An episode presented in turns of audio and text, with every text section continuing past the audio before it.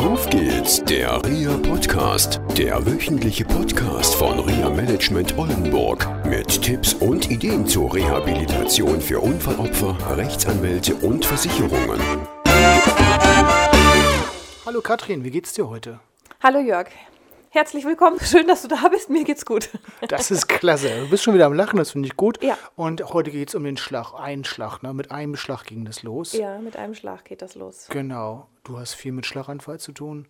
Genau. Einen Schlag gibt es ja auch bei Schädelhirntrauma. Gibt es auch das- einen Schlag? Ja, es sind auch manchmal Leute betroffen, die sich selbst um sowas kümmern. Und heute geht es um das Buch mit einem Schlag von Dr. Jill Taylor. Genau. Okay, erzähl mal ein bisschen, Genau. worum geht es ungefähr? Also es trifft eben jeden. Das war so die Quintessenz auch als erstes, die ich daraus gezogen habe, wie ich den Titel gelesen habe.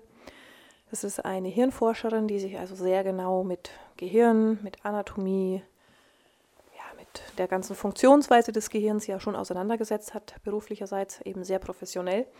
Und mit 37 Jahren in der besten Zeit ihres Lebens, ihrem Beruf, Moment mal in der Ki- Wann Oh, ist schon oh, die oh, beste oh. Zeit? okay, da fängt sie erst an. genau. Ja. Gerettet. gerettet. trifft sie einen Schlag, wie sie es sagt. ne? Also mit einem Schlag heißt das Buch. Sie hat eine Gehirnblutung und sehr, so massiv, dass sie also ja, fast alle ihrer Funktionen, vor allem der kognitiven Funktionen, erstmal einbüßt. Kognitive Funktion Das für heißt- viele Hörerinnen und Hörer vielleicht nochmal erklären. Genau. Danke. Das heißt, alles, was die sprachlichen Leistungen betrifft, alles, was die Planung betrifft, das Rechnen, Konzentration, Aufmerksamkeit, die Wachheit überhaupt, so lange am Stück sich auf irgendwas zu konzentrieren. Das ist beeinträchtigt, sie ist aber auch motorisch beeinträchtigt und beschreibt ihre Rehabilitation und das eben ganz toll aus Sicht einer Hirnforscherin. Und sie erklärt das Gehirn, glaube ich, auch, ne? Am Richtig, Anfang. Mhm. genau. Also sie hat sich eben so weit rehabilitiert, das kann ich schon vorwegnehmen, dass sie heute eben wieder tätig sein kann als Dozentin. Sie unterrichtet Medizinstudenten und hat sich also so weit rehabilitiert, dass sie eben jetzt ihrer Sprache auch wieder mächtig ist. Sonst hätte sie dieses Buch nicht schreiben können und beschreibt am Anfang ihres Buches eben sehr schön auch die Gehirnstrukturen, die einzelnen Regionen, und was diese Regionen auch an Aufgaben übernehmen. Und das ist so schön geschrieben, dass man es wirklich auch als Laie gut verstehen kann. Ähm, aber es ist nicht so oberflächlich, dass man eben auch keine medizinischen Begriffe bekommt, sondern es sind schon Begriffe dabei, die man vielleicht auch schon mal gehört haben sollte, weil man dann vielleicht auch den einen oder anderen Arztbericht leichter versteht oder vielleicht auch ein bisschen im Beratungsgespräch mit den Ärzten ein bisschen besser folgen kann. Das ist ganz schön bei diesem Buch, das unterscheidet sich von den anderen Biografien, wenn Betroffene ein Buch schreiben, dass am Anfang eben dieser Anatomieteil mit dabei ist. Und von dem her würde ich das gerne unseren Hörern heute mitgeben. Klasse.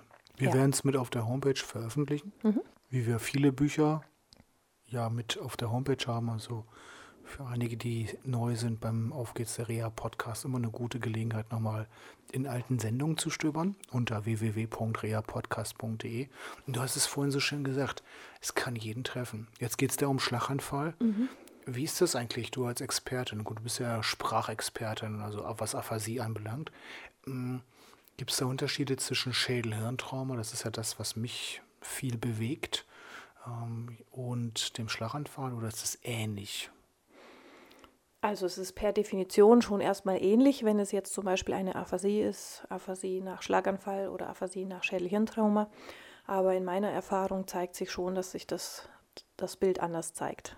Okay, wo sind die Unterschiede? Das heißt, dass aus meiner Erfahrung heraus ganz andere Begleitsymptome auch eine Rolle spielen, beim Schädelhirntrauma zum Beispiel wie bei einem Schlaganfall, dass die verschiedenen Störungen, die dazukommen, dann doch das Arbeiten oder den Alltag für, für den Patienten ganz anders gestalten. Das heißt ganz konkret, Danke. Ja, die bitte. Frage wäre gekommen, du hast es mir angesehen. ja, also jetzt hättet ihr mal die Augen sehen sollen, das hat jetzt förmlich drüber gesprochen hier zu mir, dass ich da ein konkretes Beispiel bringen sollte.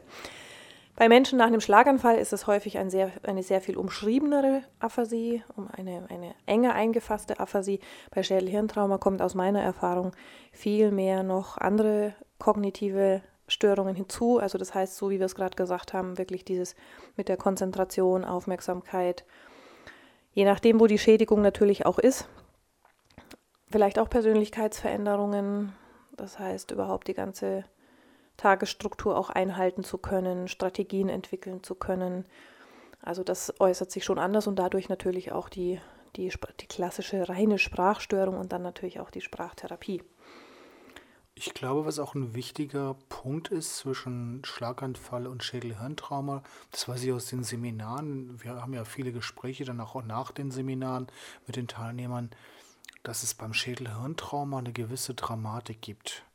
Die Menschen sind eher betroffen, da ist dieses Auto oder man ist umgefahren worden oder überfahren worden oder wie auch immer, da sind Kränkungen mehr größer. Und beim Schlaganfall ist es so, es wird oftmals so hingenommen, ich weiß nicht, wie du das siehst, aber mhm. so nach dem Motto des Schlaganfall, ja, der hat mich der Schlag getroffen, das sagen ja auch viele, auch Angehörige, ja, den hat es halt getroffen.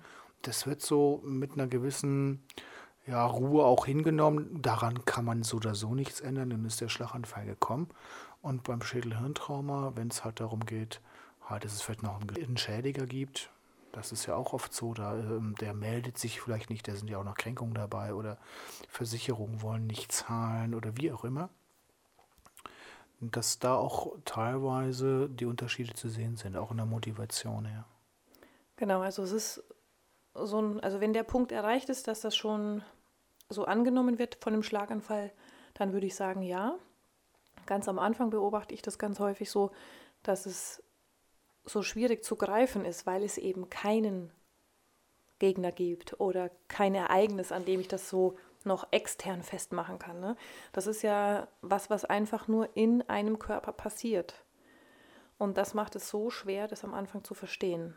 Ist so meine Beobachtung. Ne? Ich ja. kann das ja nur auch aus Erzählungen oder Beobachtungen ja. berichten. Deckt sich mit dem, wie gesagt, nach den Seminaren, also es sind wirklich Unterschiede die mit dem Schlaganfall, die Betroffenen, die sagen wirklich alle so, na, hat es mich getroffen, kann man nicht ändern. Mhm.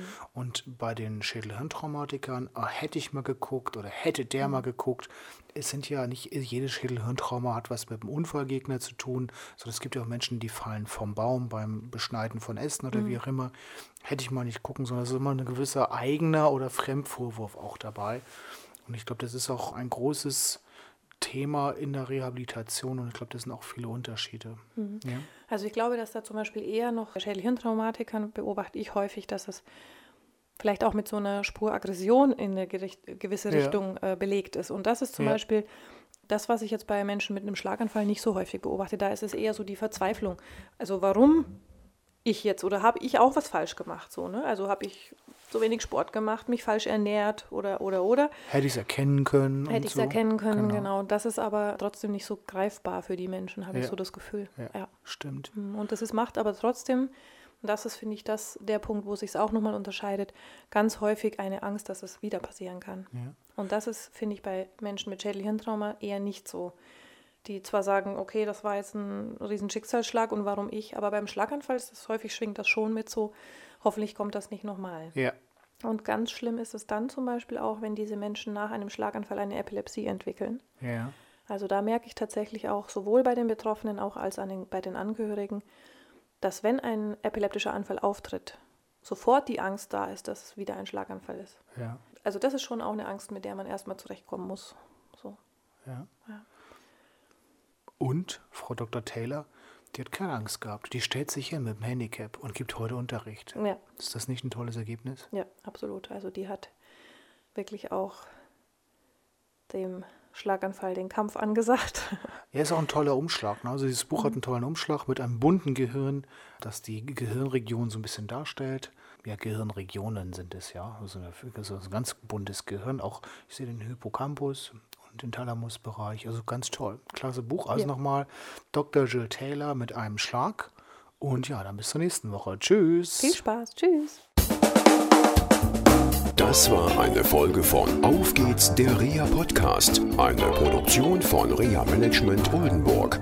Weitere Informationen über uns finden Sie im Internet unter www.reamanagement-oldenburg.de.